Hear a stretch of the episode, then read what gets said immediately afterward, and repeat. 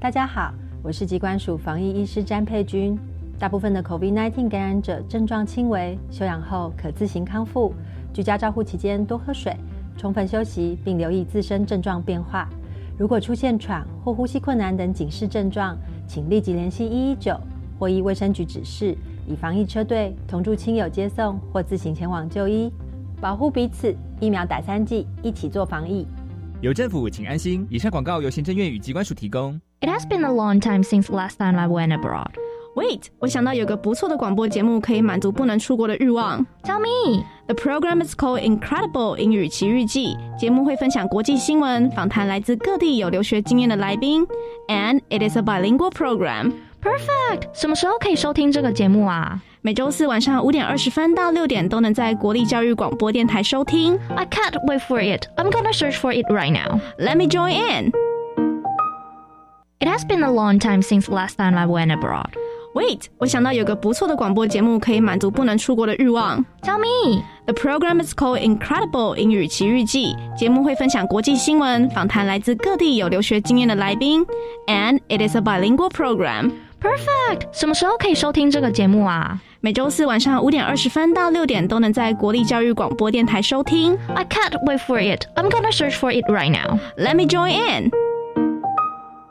廿六年政府推动偏向学校中央厨房计划，中央同民间共下努力，替偏向地区起中央厨房，大家团结共下，克服了天气同工厂困难，为到本小小嘅猪，做得准时送到偏远嘅学校，照顾爱等嘅生意呢。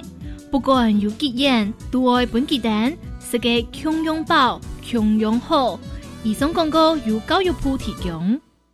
大家好，我们是 The Wanted 寻人启事。您现在收听的是国立教育广播电台。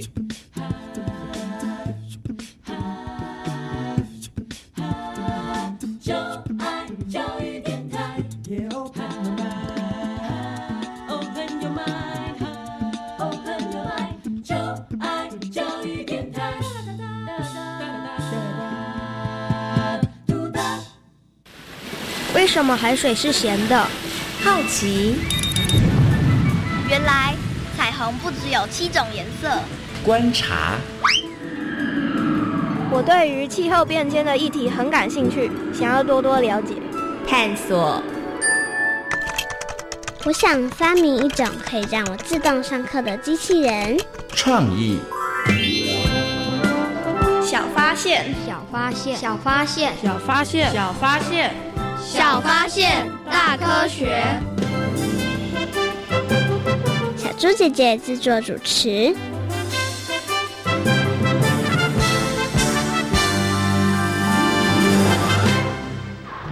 呵呵，你又忘记关灯了。哎呀，只是不小心忘记了。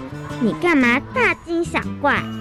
你的小举动，对于我喜欢的北极熊而言，可是有大的影响。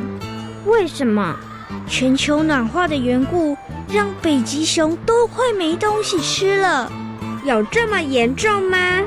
听听历史上的这一天，你就知道喽。二零二零年七月，气候迅速变暖，夏季海冰面积每十年减少百分之十三，北极熊被迫在没食物的情况下，展开漫长的觅食之旅，而且游得越来越远。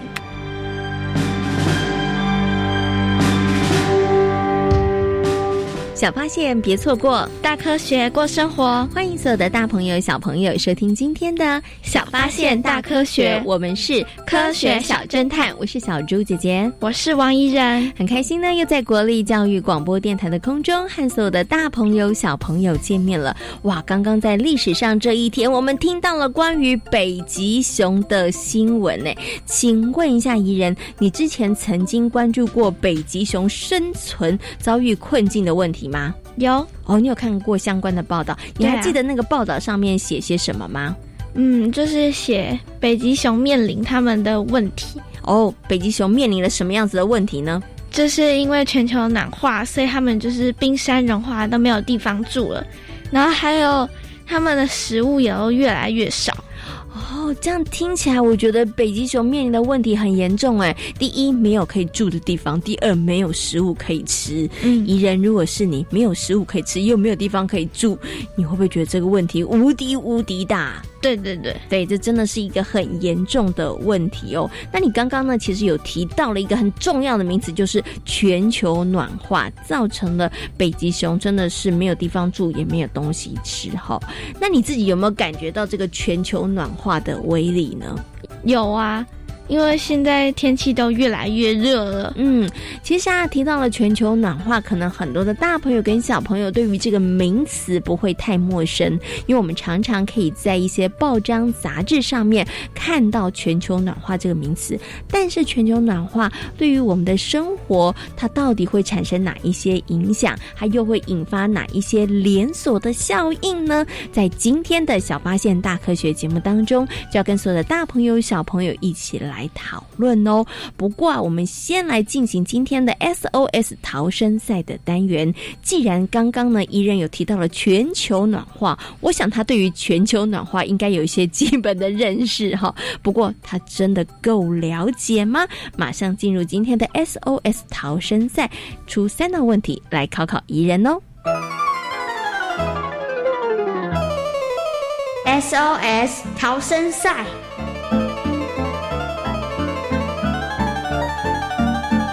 来到 SOS 逃生赛，面对各种灾害，你需要有超级的智慧和临危不乱的能力，才能顺利逃生。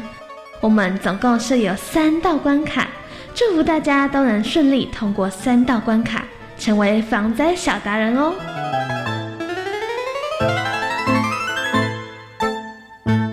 对全球暖化的问题，大家到底该怎么做呢？可能很多大朋友、小朋友马上呢就会说：“我知道要节能减碳哦，没错是要节能减碳。但是我们一定也要知道，到底在我们的生活当中有哪一些事情，它会造成了这个二氧化碳不断的排放，或者是我们到底又应该做什么样的事情可以节能减碳呢？所以接下来进行今天的 SOS 逃生赛，我们要好好来考考怡人，怡人你。觉得你平常算得上是节能减碳小达人吗？嗯，应该可以吧？应该可以。他很谦虚哦，笑着说：“哈，那如果你觉得自己可以的话，那今天三道问题你应该都可以闯关成功哦。有没有信心呢？有。好，马上来进行今天的第一题。请问以下哪一些原因造成了全球暖化？一、种植果树；二、使用燃煤发电的发电厂；三、网络活动。请回答。我选二，使用燃煤发电的发电厂。哦，你很肯定吗？很肯定，非常肯定吗？非常非常，完全不用换答案。对，我们来看看疑人有没有答对哦。耶，答对了！恭喜一人答对了。因为呢，为什么会有全球暖化呢？就是因为这个二氧化碳还有其他温室气体的过量排放哦，所以呢，就导致了地球的温度上升，造成了全球暖化哦。好，刚刚的第一题一人答对了，马上进入今天的第二题。请问全球暖化会造成哪一些影响呢？一、海平面上升；二、土地沙漠化；三、以上皆是。请回答。我选三，以上皆是。为什么是三以上皆是啊？因为海平面上升是一定会的。嗯，然后那为什么土地沙漠化也跟全球暖化有关呢？因为可能就是雨下的很少。哦，所以土地就越来越干了，对不对？最后就变成沙漠了。小猪姐姐觉得你的推断很有道理耶，对于你的答案有信心吗？有。到底伊人有没有答对呢？耶，答对了！恭喜伊人连闯两关。接下来进行今天的最后一题，有没有信心可以三题都答对呢？有。好，马上来进行第三题。请问以下何种为生活当中节能减碳的方法呢？一、举办或者是参与跳蚤市场；二、举办歌唱大赛；三、参加试吃大会。请回答。我觉得这一题有一点难诶，应该是一吧。哦，为什么你觉得是一呢？因为就是跳蚤市场化，那就一定是用二手的东西，那就不会消耗太多的能源。哦，也不会造成资源的浪费。对对对，好，所以你觉得应该是一，可是你刚刚说有点难，你本来还想选哪一个答案呢？我原本还有一点想选歌唱大赛。为什么想选歌唱大赛啊？因为歌唱大赛感觉好像也对全球暖化好像没有什么影响啊。哦，可是它是节能减碳吗？就是本来你一个人一个人唱，但是大家合在一起唱的时候也可以节能减碳，是这个意思吗？嗯，应该是吧。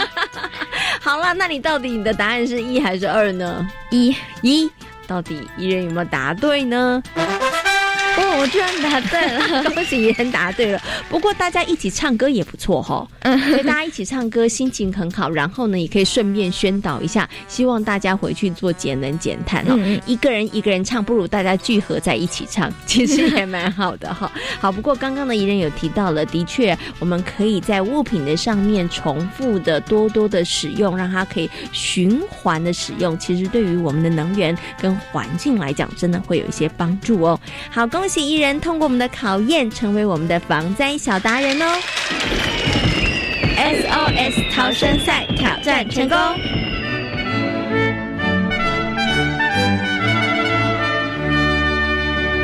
哇，怡人真的很厉害，不愧是节能减碳小达人哦。他现在还有另外一个称号，叫做防灾小达人哦，因为也很顺利的通过了我们的三道关卡的考验哦。那么在今天节目当中呢，要跟所有的大朋友小朋友呢来讨论的问题，就是跟全球暖化有关哦。请问一下怡人，你觉得现在全球暖化的问题有越来越严重吗？应该有。你从哪里判断越来越严重呢？就是天气的话。哦，因为天气的变化，嗯，你从天气哪些变化当中观察出来呢？就是有的时候忽然下一阵大雨啊，然后有的时候就是天气又变得很热哦，因为你觉得那个气候的变化越来越异常了，对不对？有的时候是下大雨，然后太过集中啊，太热或者是太冷，对不对？好，所以你觉得现在全球暖化的速度好像变快了，问题越来越严重了。那关于全球暖化，你有什么样子的问题呢？那我们有什么解决的方法呢？其实这件事真的好重要，对不对？对啊，我们总不能每一天只看着这个全球暖化越来越严重。那我们到底有哪一些方法呢？嗯，那其他的大朋友跟小朋友关于全球暖化又有什么样子的问题呢？接下来呢，小猪姐姐跟怡人呢，我们就要。分别去进行采访哦。等一下呢，我们就要连线呢灾害防救科技中心气候变迁组的孙天祥哥哥，邀请他呢跟所有的大朋友小朋友好好来分享还说明哦。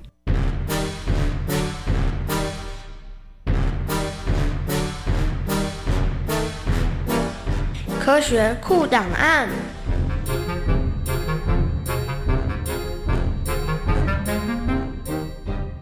我是在第一现场的小猪姐姐，我是在第二现场的怡人。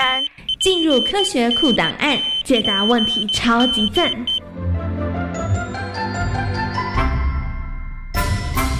接下来呢，在我们节目当中呢，要进行的单元是科学来调查。今天的科学来调查呢，要跟所有的大朋友、小朋友呢，好好来讨论全球暖化的问题。那么为大家邀请到的呢，是国家灾害防救科技中心气候变迁组的孙天祥哥哥来到节目当中，跟所有的大朋友、小朋友进行分享。Hello，天祥哥哥你好。啊，主持人好，大家好。嗯，哎，想先请问一下怡人，怡人你一定有听过全球暖化这个名词，对不对？那你不要猜猜看，全球啊，这个是地球呢，到底是从什么时候开始有全球暖化的问题的呢？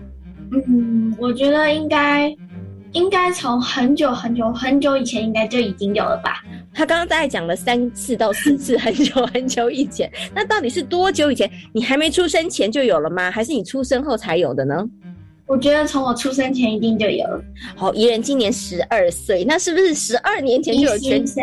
啊，十一岁，好，那是不是十一年前就有全球暖化的问题呢？我们就来请问一下天祥哥哥，到底呀，大家现在都有听过全球暖化这个名词，也知道这个问题很严重。那到底全世界是从什么时候开始有全球暖化这样子的问题的呢？好，一九八零年代那附近哈，就是有发现，就是全球的温度有急剧的上升，而且是突然的上升。过去是没有这么明显的上升趋势。那这个趋势其实有点吓到大家，所以呃，大家就开始往回去找，说这个全球温度突然上升的原因是什么？那呃，再往前去看的话，会发现其实大概会是在呃一九三零年的时候开始有呃为呃比较缓的上升趋势，所以就知道这个原因是从一九三零年之前就有的。那再往前去找这个原因，大概会是什么时候呢？其实大概会是从呃一一八七零年的时候，第一次工业革命的时候开始的。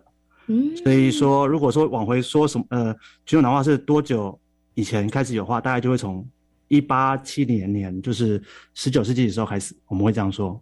哦，所以我知道了。所以刚刚呢，天祥哥哥告诉大家，真的大家开始重视到这个问题的时候是到一九八零年。可是呢，往前一直追，一直追，一直追，这个问题的源头到底从什么时候开始？哇，你可能要推到快一百年前。好，就是从这个一八七零年工业革命开始，就开始有这样慢慢、慢慢、慢的问题。可是小朋友这时候会想说，那到底为什么工业革命不是很好吗？让大家的生活变得更便利啊，然后可能物品的制造。可以变得更快速啊！可是为什么工业革命是造成全球暖化一个很重要的一个关键？就是从那时候开始，慢慢、慢、慢慢的累积呢？一开始就是工业革命这件事情，大家都享受到这个呃科技带来的便利啊。可是其实工业革命革命有其实有两次啊，补充一下，有两次工业革命。第一次工业革命主要是发明了这个蒸汽机，然后它是用燃燃煤推动蒸汽机。第二次革命是发明了这个内燃机，也就是引擎，那就是它是用这个。石化燃料，那我们在享受这个过程的时候，其实没有呃无意之间造成很大的这个温室气体的排放。温室气体主要就是呃燃烧燃煤、燃烧石化燃料造成的这个二氧化碳的排放。那当然还有一些其他温室气体，比如说甲烷呐、二氧化氮之类的东西。那这些东西在它在大气中的浓度越来越高、越来越高的时候，你就会发现，哎，温度就跟着上升了。嗯。OK，好，刚刚怡人有没有仔细听？小猪姐姐立马来考考你。刚刚天翔哥哥说什么气体的排放变多，所以造成了全球暖化？二氧化碳。二氧化碳，哎，对，没错，哈，那的确呢，就造成了我们整个的这个环境啊，气候产生变化。请问一下，天祥哥哥，就是全球暖化，大家除了知道，哎，温度上升，然后好像，哎，我们的生活跟以前真的有点不太一样了。譬如说，气候变得好奇怪哦，哈，或者是，哎，有些植物好像怎么都长不太出来了。那那到底这个全球暖化对于我们的整个生活的环境来讲，它会造成哪一些影响呢？首先就是因为温度一直上升啊，那实际上呢，其实全球暖化会造成的就是，呃，因为温度上升，它空气中会夹带水的分量也就跟着改变了，嗯，所以会造成降雨的模式的改变。有些地方可能本来下雨的，现在不下雨了，或者本来不下雨的地方现在下雨了。那这些地方在都会对当地的居民造成一些影响，跟他们的生活习惯的改变，甚至是这个呃作物生态的改变。对，那当然有可能当暴雨。呃，就是平常不下雨，突然来一阵大雨之后，你你的那个呃防呃防淹的措施如果呃设施如果没准备好的话，就可能造成一些比如说呃淹水啊、土石流、山崩这些这些情况这样子。所以接下来请问一下天祥哥哥，我们到底可以做什么事情呢？呃，目前哈国际间是有一个，就是从二零二零一五年开始，他们制定一个巴黎协议，它就是全球共通来努力，目标是呃将这个升温。就是全球升温在世在这世纪末的时候不要超过两度 C，那这两度 C 是跟我刚才讲的工业革命前来相比，所以说目标是希望要求大家不要超过两度 C。那如果我们做得更好的话，也许表现更好的话，能够把这个升温目标改呃进步到不要超过一点五度 C。那实际做法呢，其实呃国际间各国都相继相继的喊出这所谓的近零排碳的一个目标。那我们台湾自己也也喊了一个二零五零年呃近零排放的目标。那所谓近零排放呢，不是说不排放温室气体哈，它是说我们先努力的呃减少我们自己的排放量，然后同时呢，我们再利用一些负碳负碳技术，也是吸收碳技术跟一些森林碳汇的方式呢，去消消除空气中的碳二氧化碳，使得这个整体的二氧化碳上升速度不要那么快，也就使这溜滑梯不要那么陡。越缓的话呢，我们的升温就会越来越缓，也就能够达成这个升温不要超过一点五度 C 的目标。这样子有哪些实际的做法的话，比如说，因为其实主要还是来自于这个人人类使用能源的部分，这是一个主要问题。我们不要讲吃喝玩乐都需要能源嘛，那所以其实呃，我们政府就有设计一些，比如说能源的部分就比较积极在处理啊，比如说我们都可以透过地热发电呐，离岸风力发电。太阳光发电跟深层能发电这些呃比较干净能源的发电方法，它就是在发电过程中比较不会产生碳排放的情况来做这个发电，来减少碳排放，来达成我们就是人民的需求这样子。嗯嗯嗯，OK，所以我们可以使用的方法就是寻找使用一些干净的能源，减少碳排放。然后呢，呃，如果大家都一起努力的话，希望刚刚天阳哥哥有讲到一个很重要的观念，就是现在这个问题已经发生了，没有办法预防。那你真的要彻底解决也不是那么快，但是我们可以尽大家的努力，想办法让那个速度可以缓解一点，不要让这个全球暖化的速度这么快，想办法把那个溜滑梯的坡度尽量的把它拉。缓一点，把它拉远一点，不要让它很快溜下来哈。好，那今天呢也非常谢谢呢孙天祥哥哥在空中跟所有的大朋友小朋友呢谈到了全球暖化方面的问题，也非常谢谢天祥哥哥，谢谢你，谢谢。哇，小猪姐姐，我发现一件很可怕的问题。哇，爷爷，你发现什么可怕的问题？就是刚刚孙天祥哥哥讲完之后，我才发现原来不是现在才有全球暖化，早在十九世纪工业革命的时候就有了。哎，没错。不过呢，在这个一八七零年呢，工业革命的时候，那个时候呢，其实状况没有那么样的严重，然后就慢慢慢慢慢慢慢的累积哦。那累积到一定程度的时候，哇，那个产生的影响跟变话就会变得非常非常大哦。所以呢，像刚刚的孙天祥哥哥呢，也有用溜滑。梯来做一个说明哦，小朋友呢，如果你有溜过溜滑梯的话，你一定会知道，那个溜滑梯呢越陡，是不是那个速度越快？然后，但是呢，溜滑梯它的角度呢比较平缓的时候，其实溜下来速度就没有那么快。所以，大朋友跟小朋友，我们现在可以做的努力呢，就是呢要让这个呢，呃，全球暖化的问题呢，要尽量让它比较平缓一点，不要像那个垂直的溜滑梯，那真的是太惊人，真的是太可。怕喽！那刚刚呢？其实孙天阳哥哥也有提到了，我们应该要多使用一些干净的能源呢。请问一下怡人，你知道有哪一些干净的能源吗？太阳能，然后还有水力发电。或者是风力发电，嗯，没错，或者是有一些绿能哈，像这个潮汐能，其实也正在努力当中哦。所以呢，也希望我们可以在好多的部分上面，大朋友跟小朋友，大家都可以一起来努力哦。然后呢，我们真的好好落实节能减碳这件事情，然后让我们的环境哦，真的不要再继续被破坏下去了。刚刚呢提到了节能减碳，真的非常非常的重要，对不对？所以呢，其实也。有一个呢，关于收碳排放税的做法哦，那这到底是一个什么样子的概念呢？接下来呢，就进入英雄救难队，我们来听听故事，大家可能就可以更了解喽。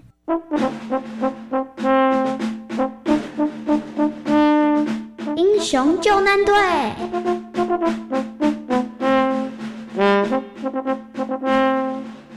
位于大气层中的臭氧层会将大部分来自太阳的有害紫外线吸收，好保护生活在地球上的动物与植物。但是，由于人类的破坏，大气层中的臭氧逐渐减少。最早发现臭氧层遭受破坏的是科学家保罗·克鲁岑。保罗·克鲁岑本来是荷兰的运河工程师。但是为了更好的生活，他结婚后移居到了瑞典。一九六八年，他在斯德哥尔摩担任协助研究大气化学的教师，开发相关的电脑程式。其实我高中念书的时候非常讨厌化学。怎么会？你现在不就是在研究大气化学吗？这也是出乎我意料之外的事啊。不过我现在可不讨厌化学了。一九七零年，保罗·克鲁岑发现燃烧过程产生的氮氧化物会影响臭氧层枯竭的速度。保罗，这是真的吗？当然，我觉得这是个很严重的问题。可是为什么？臭氧层的破坏会对人类的生活造成很大的影响吗？当然，无法经由臭氧层所过滤的紫外线会对人们的身体和居住的环境造成严重的伤害。听起来好像不太妙哎。没错，大家真的要开始重视这个问题了。保罗，是什么原因害得臭氧层被破坏啊？这我真的很难想象哎。其实我们生活中的许多物质都会造成破坏，像是燃烧化学物质而产生的氮氧化物，以及用于压缩机喷雾器、推进器、空调及发泡器等等的氟氯碳化物，都是破坏臭氧层的凶手。原来，破坏臭氧层的罪魁祸首就是人类啊！虽然保罗·克鲁曾发现了氟氯碳化物会破坏大气层中的臭氧层，但人类却没有办法立刻停止使用氟氯碳化物。氟氯碳化物对于环境没有这么严重的影响吧？怎么没有？它会破坏臭氧层哎！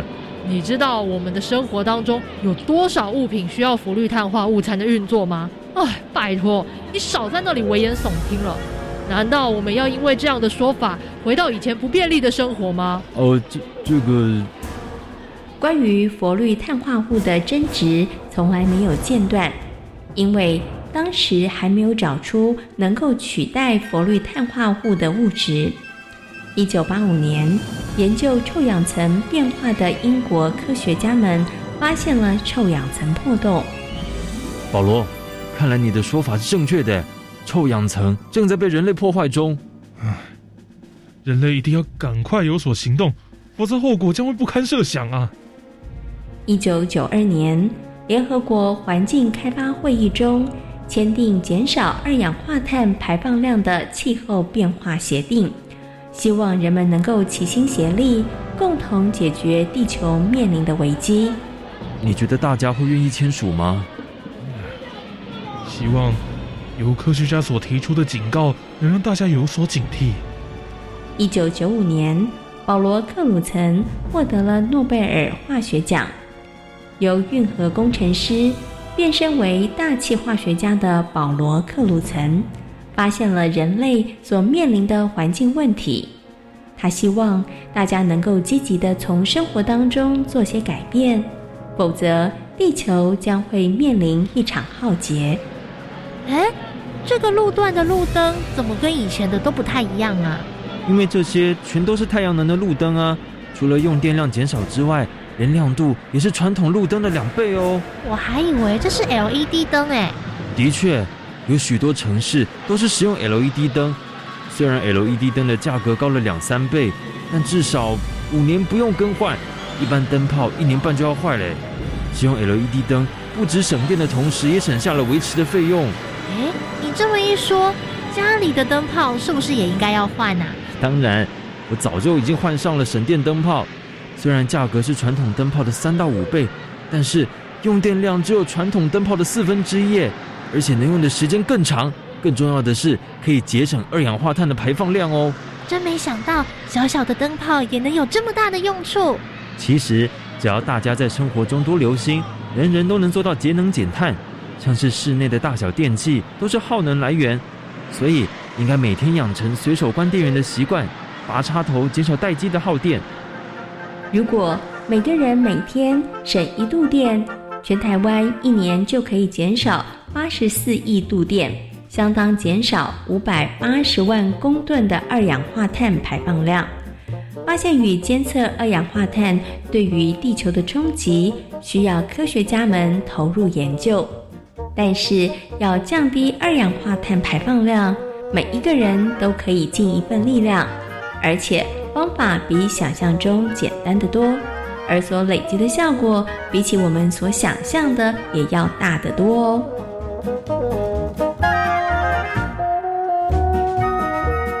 在今天小发现大科学的节目当中，跟所有的大朋友小朋友讨论到的主题就是全球暖化。请问现在全球暖化的问题有没有越来越严重了呢？有，真的它越来越严重了，所以大朋跟小朋友真的不可以再轻忽它喽。全球暖化会对于我们的生活带来哪一些影响呢？